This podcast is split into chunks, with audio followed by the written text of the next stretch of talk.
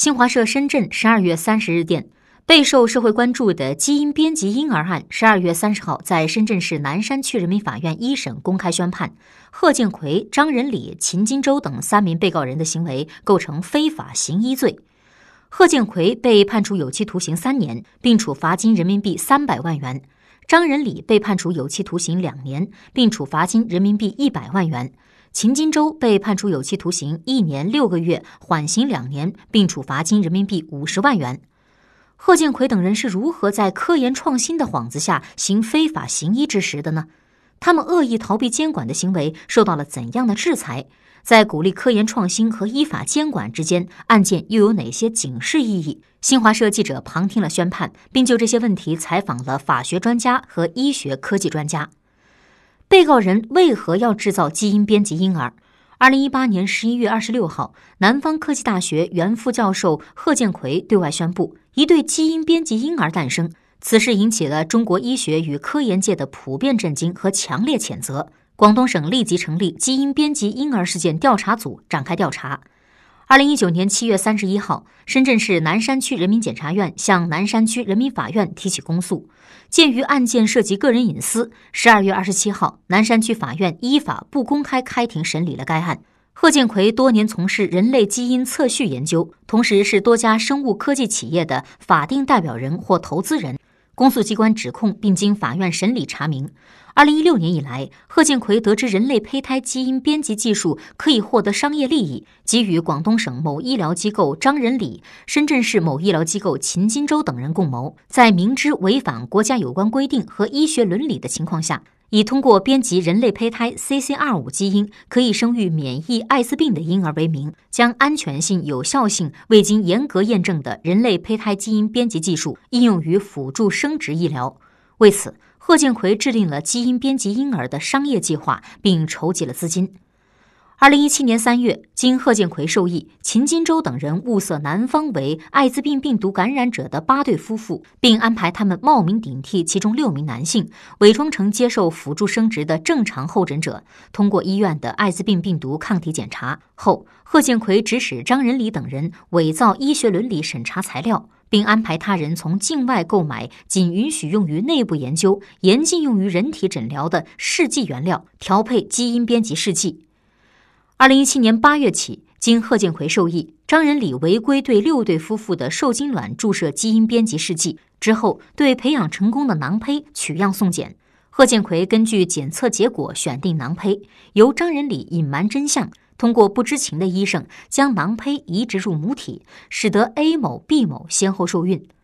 二零一八年，A 某生下双胞胎女婴；二零一九年，B 某生下一名女婴。二零一八年五月到六月间，贺建奎、秦金洲还安排另外两对夫妇前往泰国。秦金洲对其中一对夫妇的受精卵注射基因编辑试剂，由泰国当地医院实施胚胎移植手术后失败而未孕。广州市第八人民医院感染病中心主任蔡卫平认为，艾滋病病毒母婴阻断完全可以通过服用抗病毒药物来实现。从现实角度，根本不需要通过基因编辑这种极端手段实现所谓的阻断目标。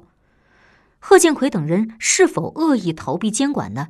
根据二零零三年科技部和原卫生部联合印发的《人胚胎干细胞研究伦理指导原则》，不得将已用于研究的人囊胚植入人或任何其他动物的生殖系统。原卫生部《人类辅助生殖技术规范》也明确规定，禁止以生殖为目的对人类配子、核子和胚胎进行基因操作。男女任何一方患有严重性传播疾病，不得实施体外受精、胚胎移植及其衍生技术。但是贺建奎等三人为了追逐个人名利，故意违反了上述规定。有多项证据显示，三人明确知道基因编辑婴儿违反国家有关规定和医学科研职业伦理，但是仍然执意推进计划，并伪造伦理审查材料，安排他人冒名顶替进行体检，将 CCR5 基因被编辑过的胚胎非法移植入母体。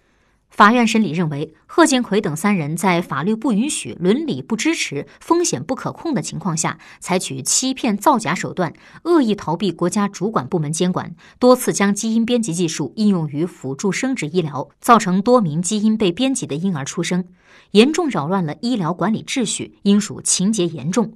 若予放任，甚至引起效仿，将对人类基因安全带来不可预测的风险。证据还显示，贺建奎团队在招募艾滋病病毒感染者及签署知情告知书时，介绍说没有风险，技术很成熟，前期实验结果很安全。对一些其他可能发生的风险未明确告知，未尽到足够的安全告知义务。为什么定非法行医罪？法院审理认为，贺建奎纠集张仁礼、秦金洲，试图通过编辑人类胚胎基因，借助辅助生殖技术生育能够免疫艾滋病的婴儿。为此，组织多人在医院体检，对受精卵注射严禁用于临床的基因编辑试剂，并蒙蔽不知情的医务人员，将基因编辑后的胚胎移植入母体后生育婴儿。上述行为严重逾越了科学实验的边界，应当认定为医疗行为。曾从事基因编辑研究的中山大学附属第一医院副院长、妇产科生殖医学教授周灿全说：“人类辅助生殖技术是造福广大不孕不育患者的临床技术，全球范围内都必须在严格监管下实施。”贺敬奎等人将高风险的技术应用于人类辅助生殖医疗活动，是极其不负责任的医疗行为。法院查明，贺建奎等人均未取得医生执业资格，仍从事一系列医疗活动，违反了《中华人民共和国执业医师法》等国家规定，属于非法行医。《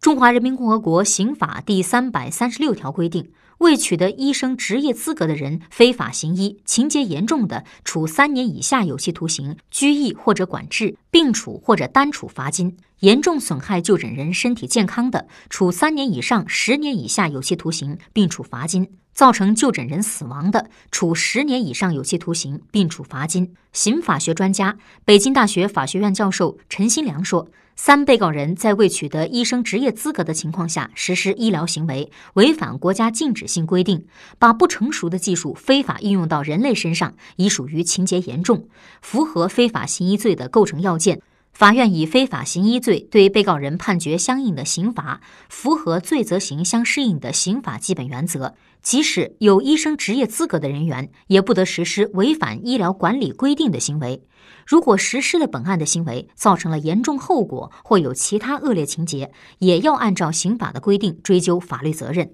首例基因编辑婴儿案有何警示意义？业界认为，基因编辑是一项在生命科学领域有着广泛应用前景的新技术，为人类治疗各类疾病提供了新方法。合理应用可增进人类福祉。但是，不当应用将给人类健康带来不确定的影响。国家支持并鼓励基因科学研究，以诚实、负责、合乎伦理方式开展的科学研究，应当依法支持和保护。此次判决有助于明确合法与非法的界限。中山大学附属第一医院副院长、妇产科生殖医学教授周灿全说。医疗技术的进步离不开科研创新，但是我们不能把技术进步造福集体健康的美好愿望建立在罔顾个体健康安全之上，不违背科研伦理底线是医学界的共识。二零一九年七月一号，《中华人民共和国人类遗传资源管理条例》正式施行。条例规定，采集、保藏、利用、对外提供我国人类遗传资源，应当符合伦理原则，并按国家有关规定进行伦理审查。七月二十四号，中央全面深化改革委员会第九次会议审议通过了国家科技伦理委员会组建方案。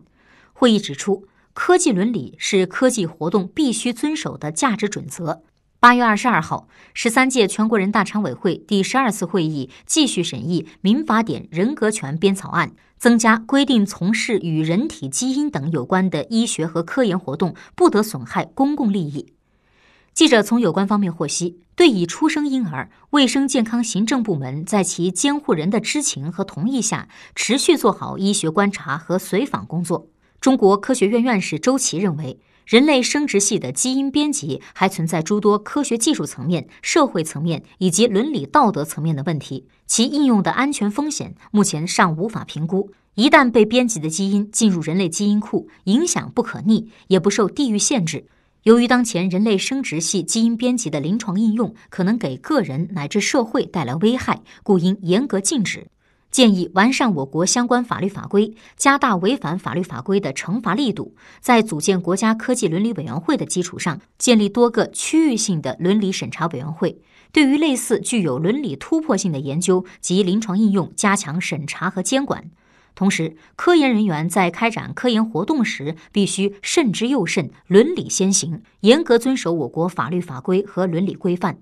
中国工程院院士、北京大学第三医院院长乔杰提醒广大医务工作者及研究人员，在进行研究和应用的同时，需牢记绝不能违背伦理和触碰法律的底线。基因编辑技术目前在疾病治疗、遗传育种、药物靶点预测、农作物性状改良方面有着广泛的应用。但是，该技术在人类辅助生殖技术上的应用还远未成熟，有待进一步进行基础及临床前研究。更为重要的是，技术实施需要得到公众的广泛认可。乔杰院士说：“我们希望每一个医者能够遵循医者的初心，在进行研究的时候，不能违背伦理，更不能触犯法律。”